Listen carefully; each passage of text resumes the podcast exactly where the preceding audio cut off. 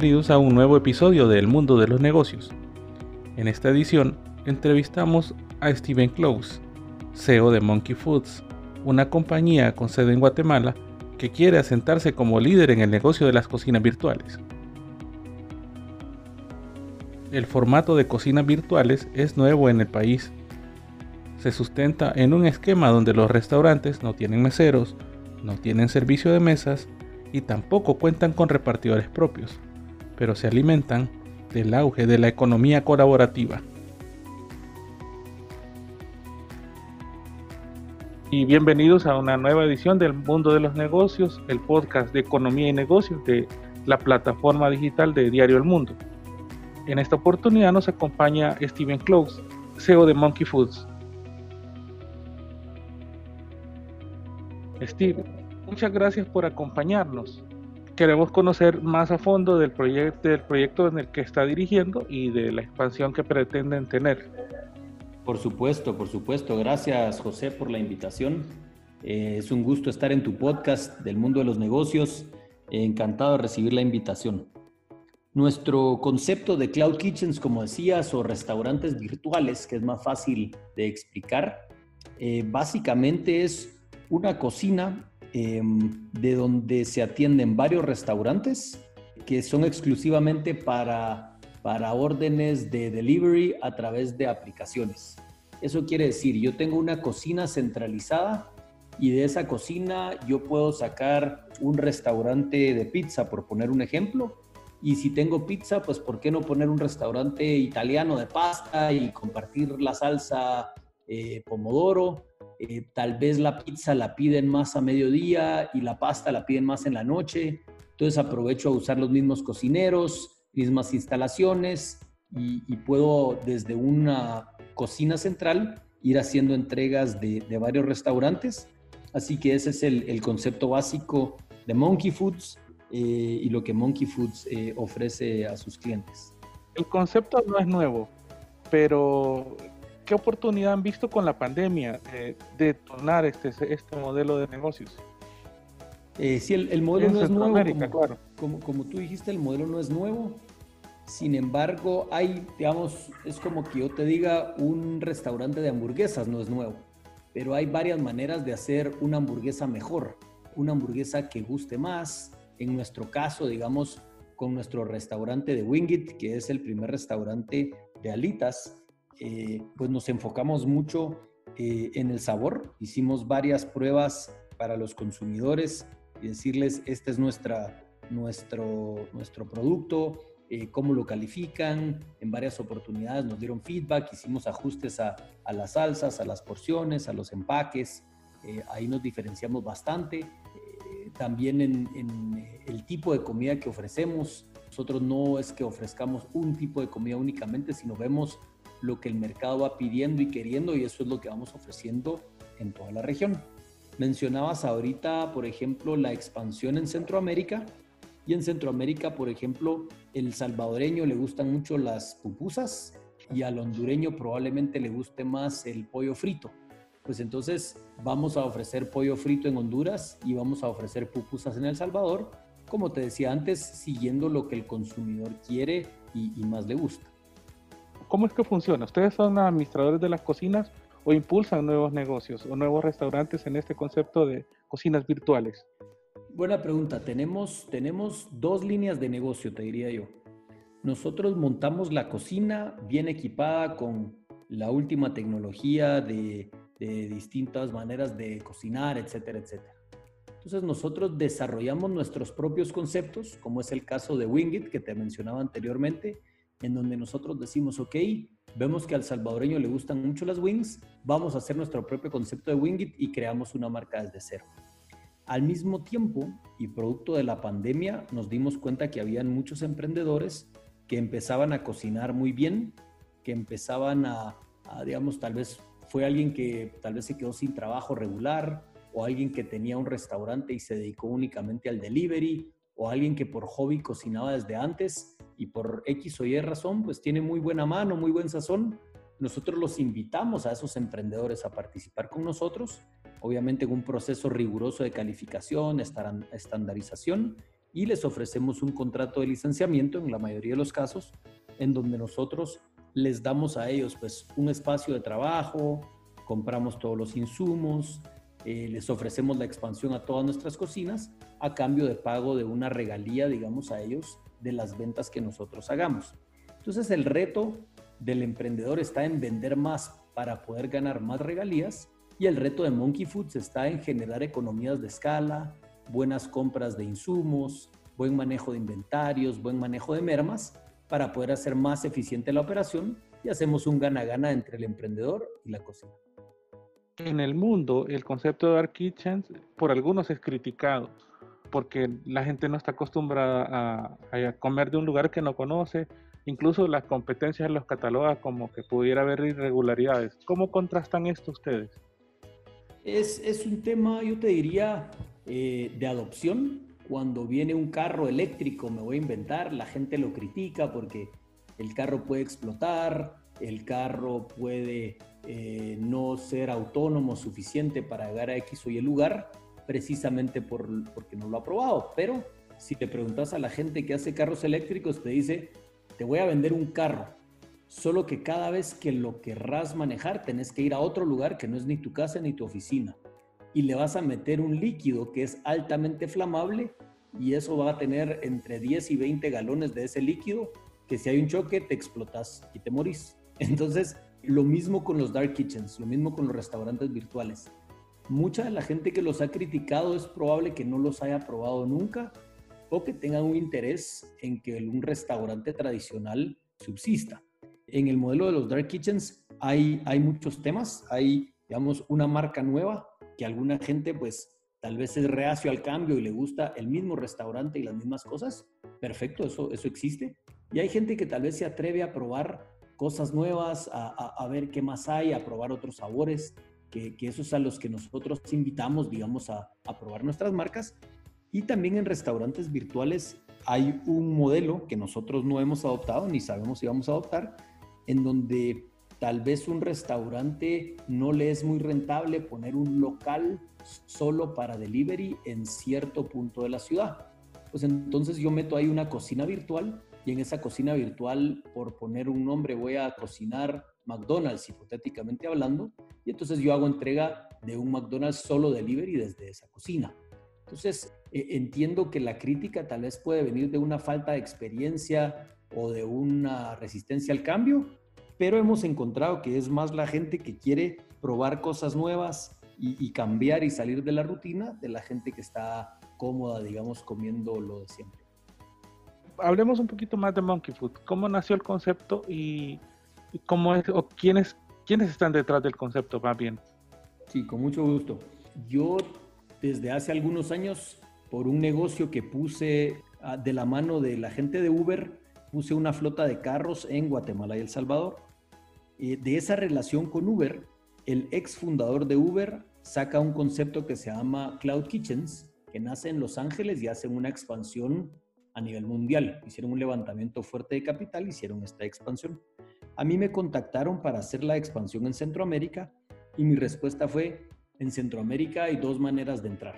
Yo entro por los mercados grandes, que empiezo por Costa Rica, tal vez me voy a Guatemala, que son los mercados importantes, pero sería un caso interesante empezar por los mercados que no están tan bien atendidos, como son los países El Salvador, Honduras, Nicaragua.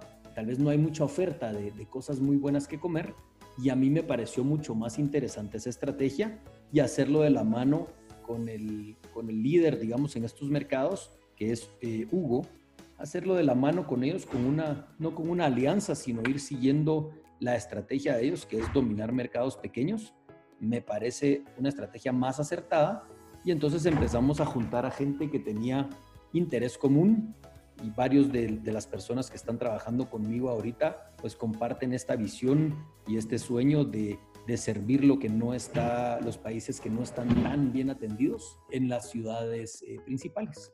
Entonces van haciendo poco a poco, te diría desde el 2019 la idea, en 2020, cuando estábamos listos para lanzar, aparece COVID que nos cambia un poquito los esquemas de inversión y los esquemas de enfoque, pero nos damos cuenta que la oportunidad de mercado es mucho más grande aún.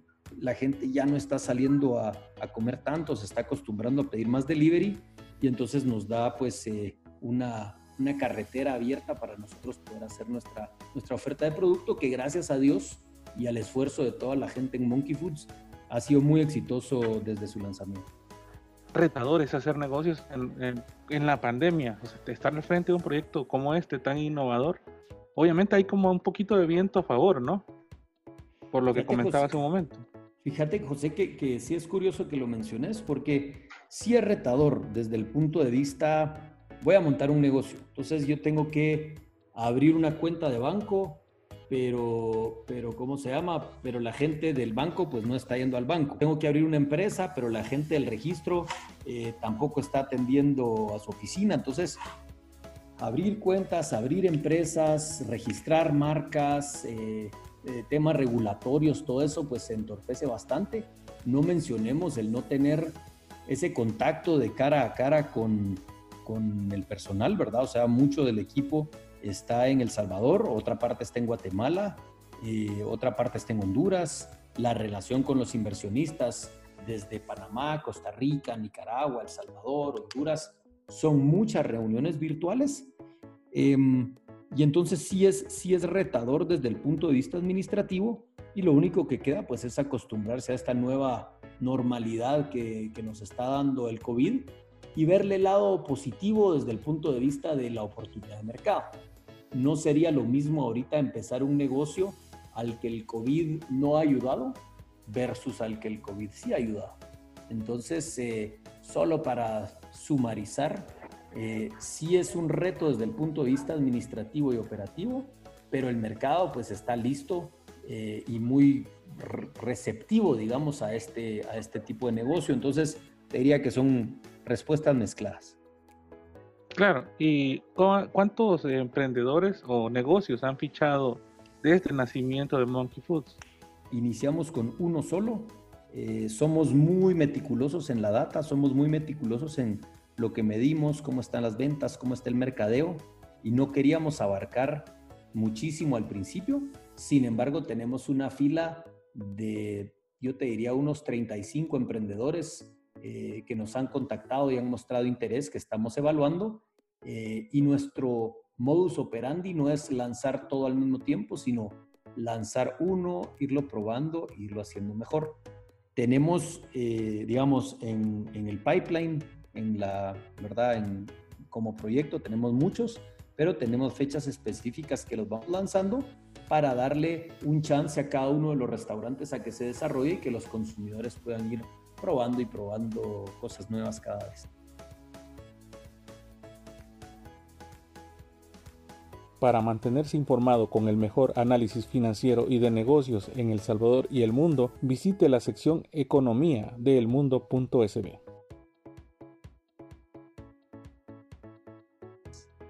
Es muy diferente a lo que estábamos acostumbrados, no solo por el hecho de ser la pandemia, sino de montar conceptos a los que la gente no está acostumbrado. Ya veíamos un poco de los retos hacia el consumidor, pero de cara a alguien que está frente al proyecto, ¿cómo es hacer negocios en economía 4.0? Fíjate que la verdad es que, bueno, como mencionábamos, en el gremio eh, bastante receptivo porque le pegamos a, digamos, a, a entrega de comida a domicilio. Entonces, eso está muy bien. En el tema administrativo, definitivamente un reto. Ahora te diría en el desde la óptica de la economía es muy bueno. Eh, es muy bueno porque ahorita la gente necesita buenas noticias. La gente está acostumbrada a leer en el periódico cuántos infectados y cuántas muertes y cuántos negocios cerrados y cuánto empleo se ha perdido y etcétera, etcétera. Eh, y, una luz, digamos, que sea, estamos lanzando esto, estamos proponiendo este cambio, eh, queremos proveer este servicio, mírennos, escúchenos, síganos. Eh, a la gente lo distrae de tanta mala noticia. Entonces creo que el público en general eh, recibe muy bien una noticia que no es amarga, que no es amarillista, que no es verdad de lo que estamos acostumbrados, sino una buena noticia en una tormenta se, mira, se mira como una luz brillante. Salvador están con rama. Eh, ¿Puedes comentar un poco de cómo es que se, concretó este proyecto? Eh, sí, eh, la verdad es que Rama em, empezamos a jugar con varios conceptos eh, de, delivery.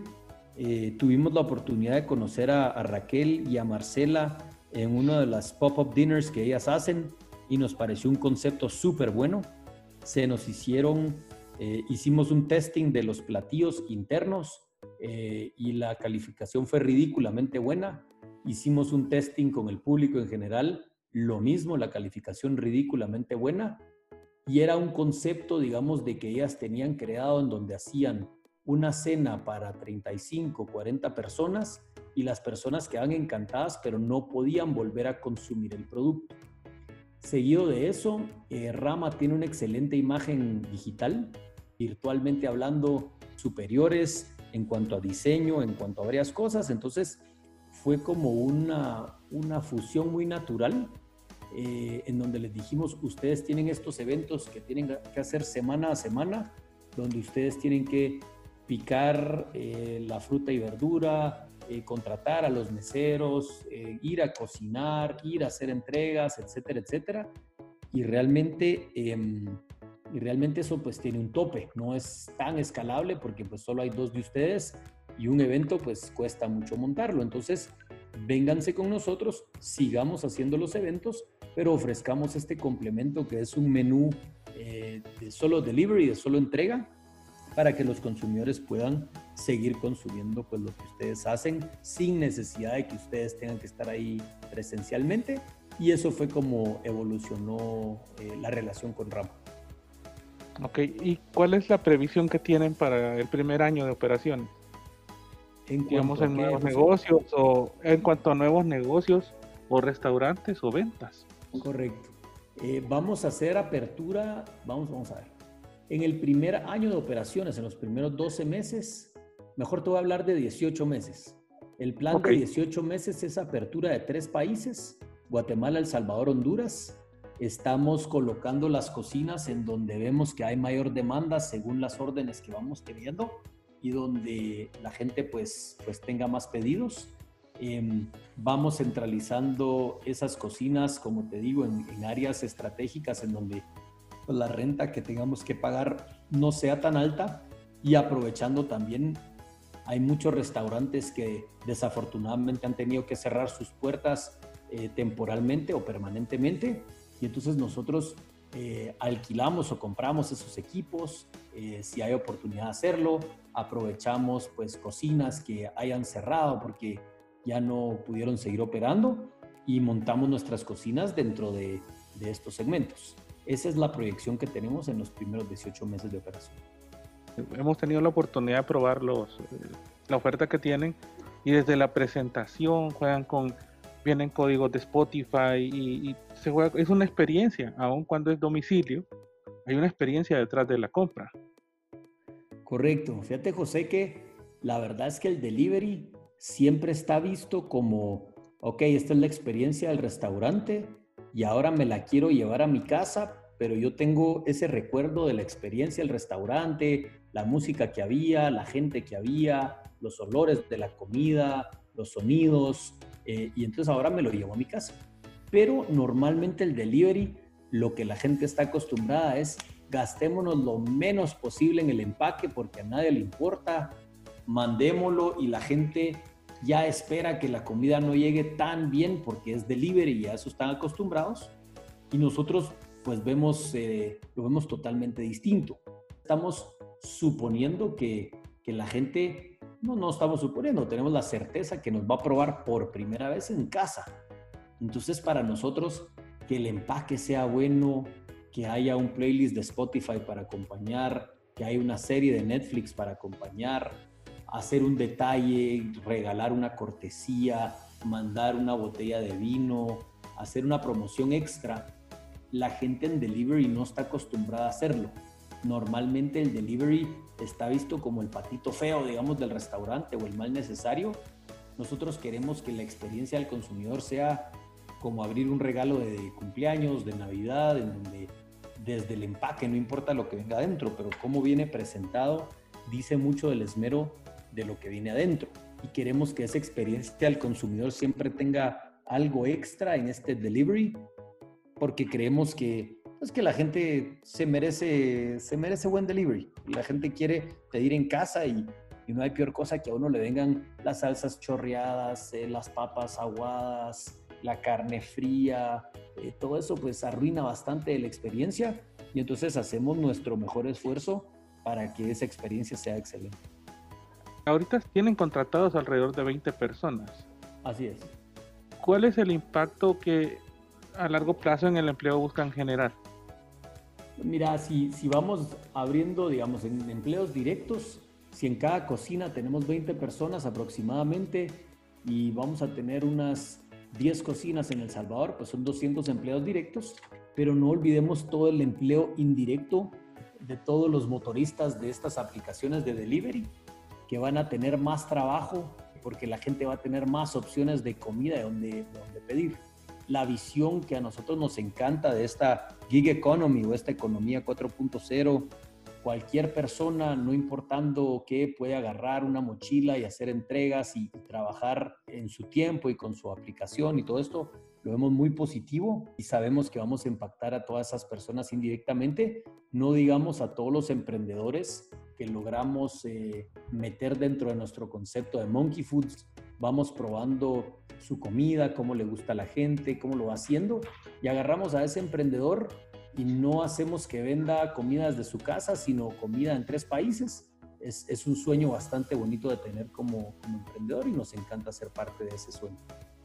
Actualmente solo están en San Salvador. ¿Cuándo es la expansión a Santa Tecla, Santa Ana y Sonsonate? Viene, viene en camino. No podemos eh, decir en qué fechas estaremos, pero sí te puedo decir que en los primeros 18 meses vamos a tener cobertura nacional en El Salvador. Gracias, Steven. Para quienes nos sintonizan en el podcast del mundo de los negocios, esta ha sido la charla con Steven Close. Él es CEO de Monkey Foods y hemos hablado del concepto de Dark Kitchen y cómo está esto creciendo en Centroamérica, cuáles son las previsiones del negocio y de verdad te agradecemos mucho el tiempo de haber compartido con nosotros y con nuestra audiencia. Muchas gracias a ti, José, y gracias a todos los, los oyentes del podcast.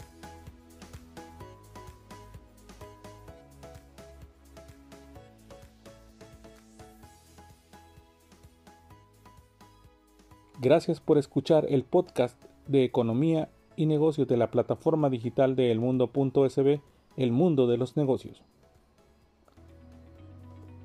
El Mundo de los Negocios es una producción de Editora El Mundo.